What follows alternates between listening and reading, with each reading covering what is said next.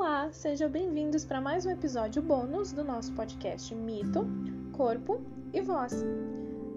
Lembrando que essa atividade faz parte do projeto Quando o Mito Ganha Corpo e Voz, Redescobrindo a Força de Ser Mulher, que está sendo realizado através do edital Criação e Formação de Diversidade das Culturas, executado com recursos da Lei 017-20. Seguimos esse episódio ainda falando sobre o Oxum, a narrativa agora que eu vou contar para vocês é a seguinte: Oxum é transformada em pavão e abutre. A gente vai continuar falando sobre a beleza, sobre a força e sobre a inteligência dessa Iabá tão poderosa. Vamos lá. Nos primeiros tempos do mundo, aconteceu uma rebelião dos orixás contra Olodumare Achando que o Senhor Supremo vivia muito distante de tudo, os orixás decidiram não lhe prestar mais obediência, dividindo entre eles mesmos o poder do axé, pensando até mesmo em destronar Olodumare. Quando essa notícia de conspiração chegou aos ouvidos de Olorum, a sua reação foi simples e imediata.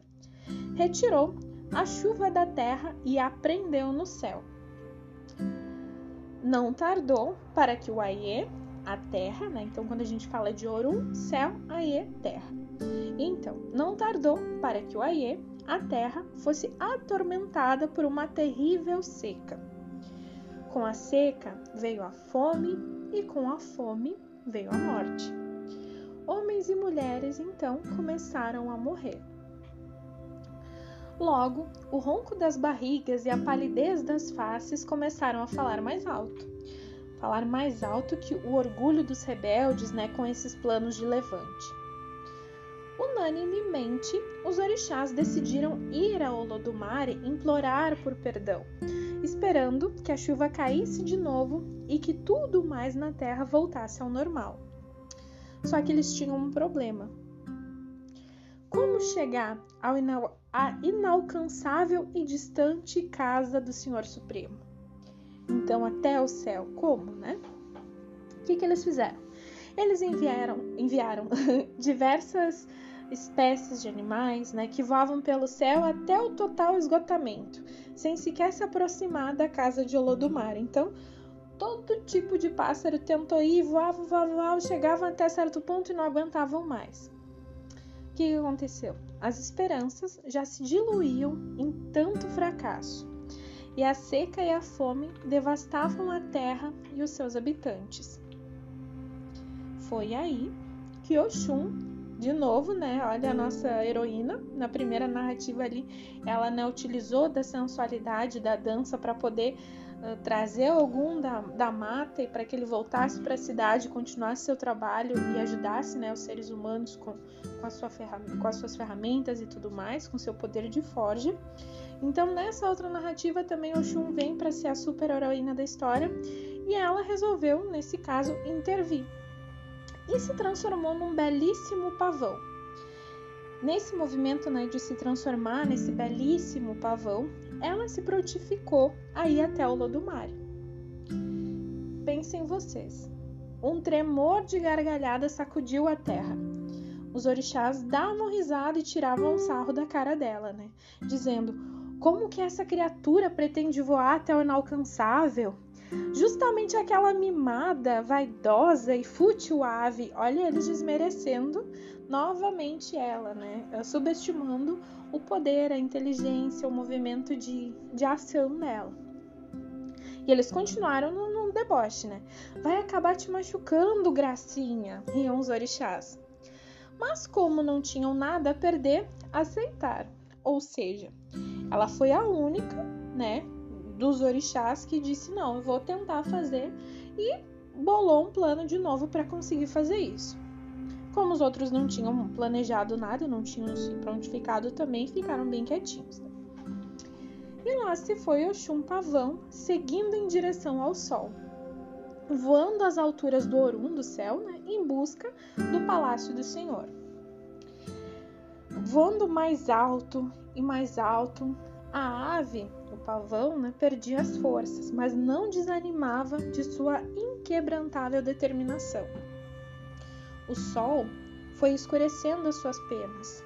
Muitas se queimaram. As penas da cabeça ficaram enfraquecidas, né, ressequidas, quebradiças, e o pavão acabou tendo queimaduras em todo o corpo. O estado dele era totalmente miserável mesmo, ela estava muito machucadinha. Mas lá ia Oxum voando em direção do sol. Quase morta, ela chega às portas do palácio de Olodumare.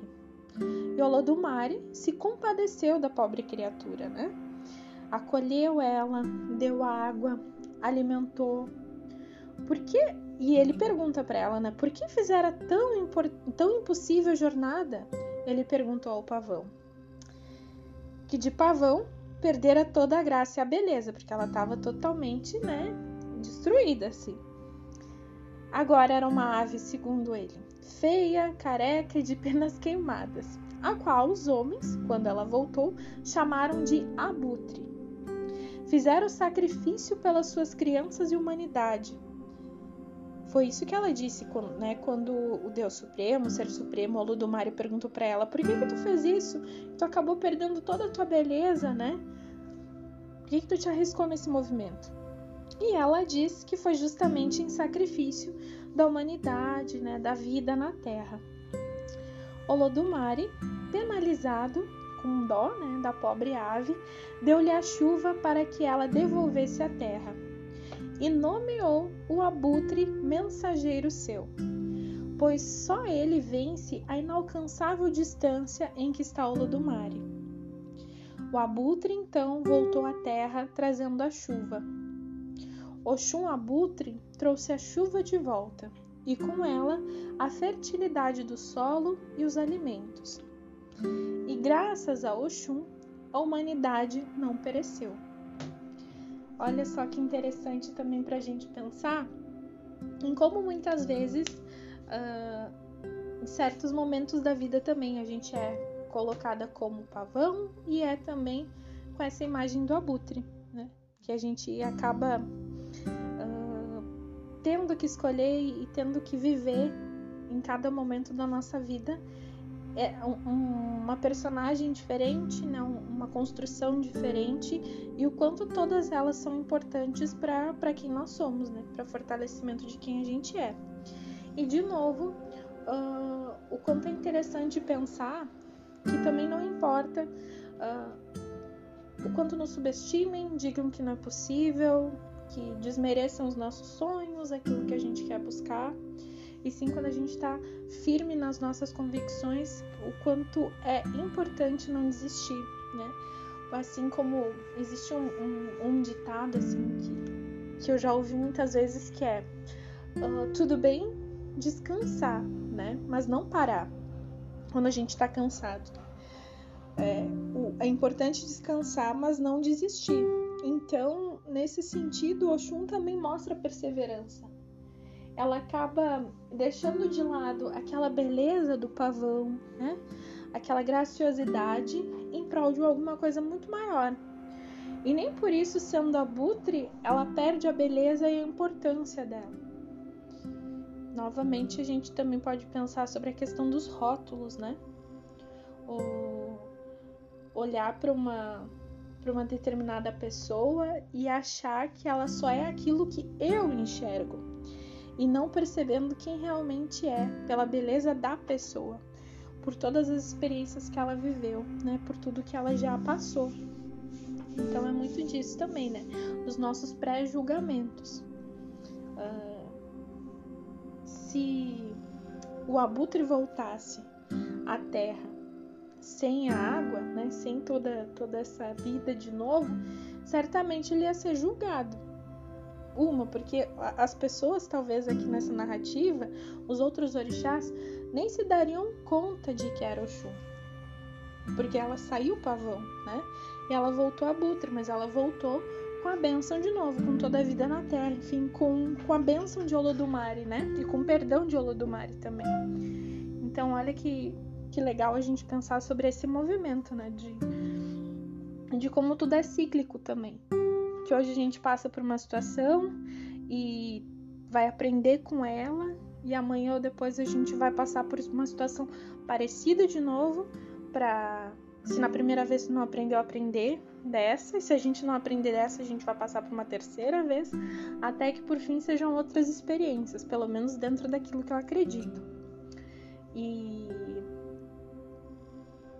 vamos pensar nesse sentido do quanto que talvez os, os orixás nessa narrativa possam ter aprendido né, das, escolhas, das escolhas que eles fizeram, das consequências que eles tiveram, né, que eles sofreram e como tudo foi preciso ser feito, como tudo foi uh, reajustado, reconstruído a partir do movimento da Oxum. Né? Então, novamente, a gente tem uma figura feminina forte que acaba deixando de lado a sua vaidade, a sua. talvez o, as suas próprias escolhas por um bem maior, né? Para lutar pelo coletivo, para pedir pelo coletivo e o quanto que ela foi agraciada, né? Por isso. Ah, tá dizendo que a gente tem que abrir mão de nós mesmos para cuidar do outro? Não, não, não, não necessariamente. Mas aqui de certa forma ela também acabou cuidando dela, né? Então, quando, quando ela se mostrou ciente e com força, acreditando na sua potencialidade, né? Nas suas qualidades e no seu plano e nas suas escolhas e nos seus objetivos, além dela atingir tudo aquilo, ela ainda ganhou muito mais, né?